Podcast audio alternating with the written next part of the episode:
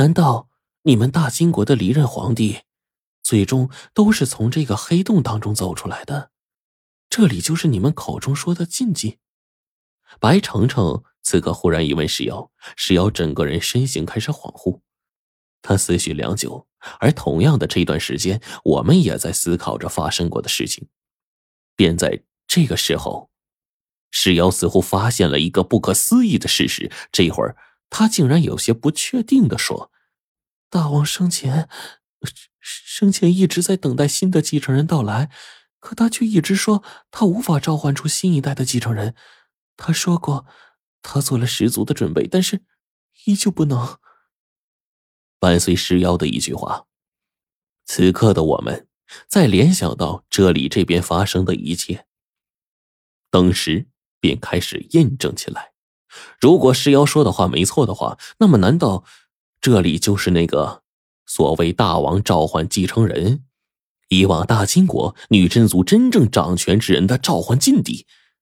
而只有靠这个所谓的诡异东西，才能召唤出那个所谓的继承人来吗？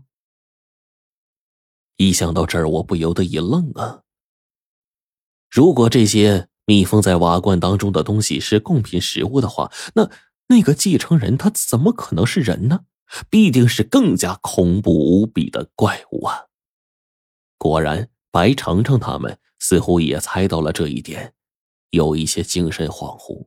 此刻，唯独白飞宇依旧不受震撼，他反倒摇摇头说：“不管怎么说，我还是准备去里面看看。”“你你你要进那个洞？”我们身后唯一幸存的法师这个时候也吓了一跳，连忙对他说：“那那个石猴子的事儿，你不是看你不是看见了吗？这个洞足足那么高大，数十米高的一个漆黑洞口，说不定有什么诡异呢。你这这还是算了吧，你。”但是白飞宇这个时候。依旧不为所动，他反倒又找黄队再次确认了一下。当初骷髅真的告诉过你，这里的洞就是通往传说中位置的地方吗？黄队被白飞宇这么一问，却摇头说：“我是根据他的话推断出来的。他当时教我很多咒文，说我以后肯定用得上。而我刚才在那之前念的东西，是一段类似于安魂咒一般的东西，是用来催眠的咒歌。”他当时告诉我的便是，这里是一个源头，和他息息相关。在这里有一条通道，可以通往具有永恒黑暗的地方。白飞羽听到黄队的话，仔细思考了一会儿，然后忽然面带微笑的说：“那是了，这个地方或许正是那个传说中的地方。我，我一直还想再去一次。”骷髅在之前看到千里追魂咒的时候说过，只有到了那里，才有办法解掉这个咒术，还我妻子的自由。这，白白白叔，那你的意思是你你真要去啊？我还是有些发愣啊。去，我必须进去，这是作为一个丈夫该有的责任。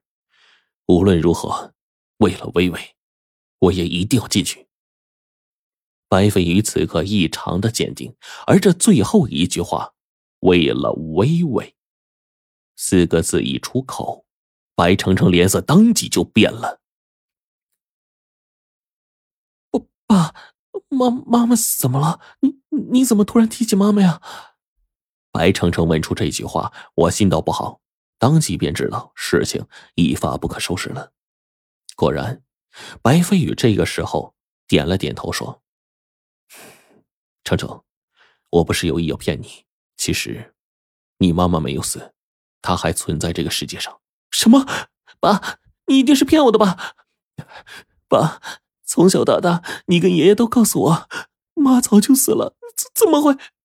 白程程这个时候忽然摇着头，他一下扑到白飞宇的怀里，死死的抱住他，随即痛哭流涕的说：“你是不是又准备走，抛下我跟爷爷，所以拿妈妈的事来找借口？”程程，你听我说，不听，不听！白程程这会儿使劲的摇着头，一时间早已经是眼泪纷飞。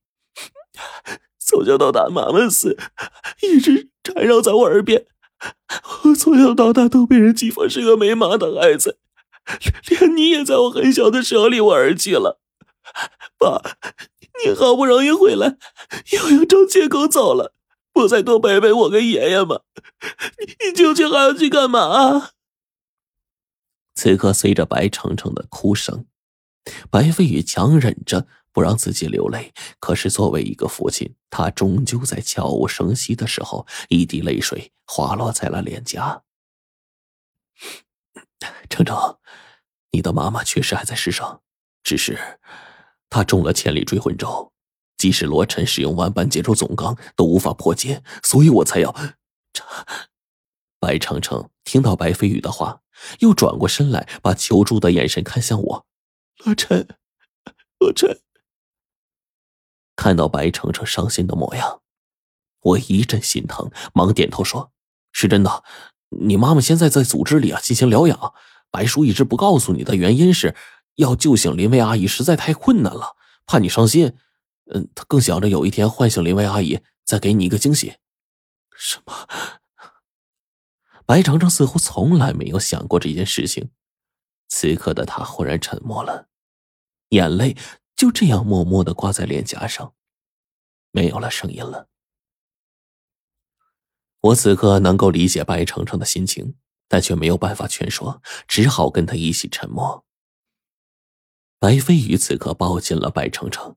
最后，将我俩的手握在一起，郑重其事的对我说：“替我照顾好程程，等着我平安归来。”白飞宇话一说完，白程程又扑到他的怀里，泪雨凝噎的喊道：“爸，没事的，放心，我我只是进去看看。”白飞宇说完话，从背包里取出了食指粗细的一盘尼龙绳子，然后将一端绑在腰前。另一端散开，递给了我跟黄队众人。